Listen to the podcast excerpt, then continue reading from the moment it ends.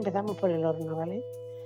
El horno, vamos a ver. Yo el horno, hombre, soy mayor, pero no tanto. He visto mucho a mi madre. Iba al horno, que hacían la masa en casa, luego hacían las formas del pan, lo ponían en un tablero y lo metían entre las, entre las sábanas. En las camas metían el pan ya hecho, lo que es el pan. Y le dejaban allí reposar unas horas. Luego se le ponía a las mujeres a la cabeza con una rodilla de trapo iban al horno, que habían cogido las serojas, porque tenían que llevar las serojas del campo, las jaras, que las arrancaban para llevarlo para encender el horno. Entonces, metían el pan, tenían que estar toda la mañana allí, pues eso, cuidando el pan, porque si no se quemaba. Había una pala de hierro que los entraban, cuando nos daban la vuelta, y todo ese mundo del pan. O sea que era muy complejo por gente porque encima de que tenían que traer las serojas, de que tenían todo ese... Y el pan era, no era para un día ni para dos, a lo mejor era para una semana. O sea que llevaban el pan para una semana y luego pues otra vez vuelta a empezar. Lo mismo, o sea, con un trozo de levadura, de la misma levadura que quedaba, pues la hacían la, la masa madre que decían, lo volvían a hacer otra vez y vamos a lo mismo.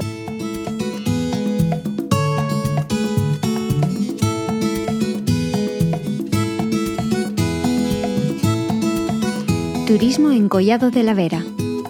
Señalización turística inteligente en formato audio. Horno de pan.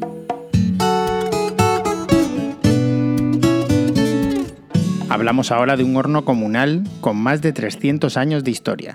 Tras estar cerrado y sin usar durante más de 70 años, desde el ayuntamiento se propusieron la recuperación y su rehabilitación para uso y disfrute de vecinos y visitantes.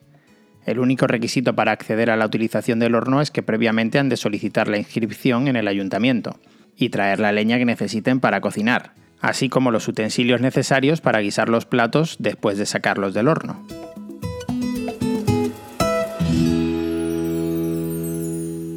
Bueno, pues es que, a ver, una vez que estaba el horno caliente, ¿sabes? Pues era maravilloso el que iba detrás, imagínate. O sea, que se juntaba la gente, si vas, tú vas a masa mañana, pues yo a lo mejor también, pues no sé qué, entonces no, no le encendía. Yo ya lo que no sé yo bien, si le encendía el ayuntamiento, como tal, o era la gente, yo creo que era la gente que llevaba las hojas cada uno y lo hacía.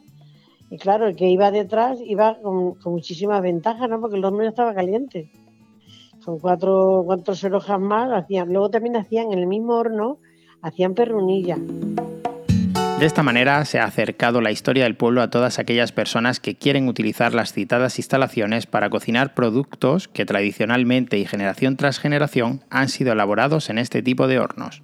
La perrunilla, pues eso, la masa igual, la hacían en casa, en unas bandejas de, hierro, las ponían, la, ya la formita de las perrunillas, las llevaban al horno y también las igual, las hacían igual que el pan juntaban un poquito por encima para que brillaran, algunas las ponían una almendra, otras nada, porque la cosa no estaba muy bollante.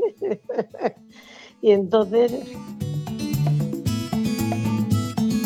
El horno constituye además un elemento importante no solo en el apartado culinario, sino de relación familiar y de amistad, ya que cualquier reunión familiar o de amigos congrega en torno a la lumbre a los que lo utilizan con la excusa de elaborar la comida que van a degustar después. Es decir, para Collado es un punto de encuentro muy importante, como antiguamente lo fue. El horno, ese es municipal, ahí se masa el pan, se hacían las pernillas, se metía, por ejemplo, hasta un cabrito, qué rica quedaba la carne también.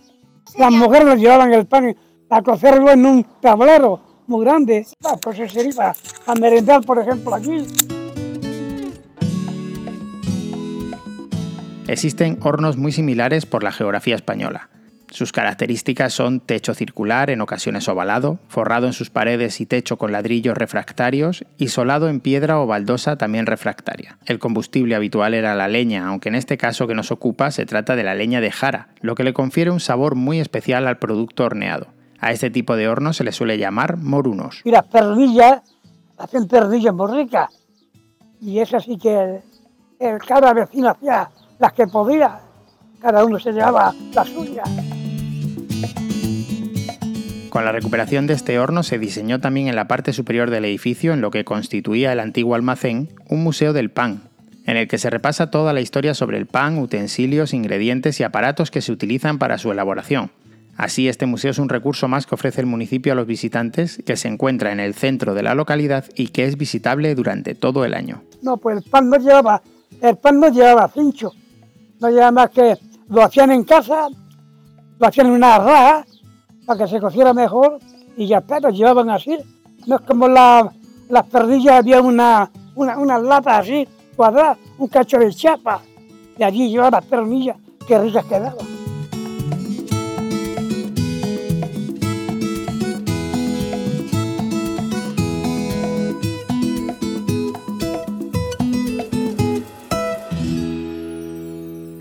Producción de Radio Viajera financiada en el marco de Proyecto para el Desarrollo de los Pueblos Inteligentes de la Junta de Extremadura y la Unión Europea, con el apoyo del Ayuntamiento de Collado de la Vera.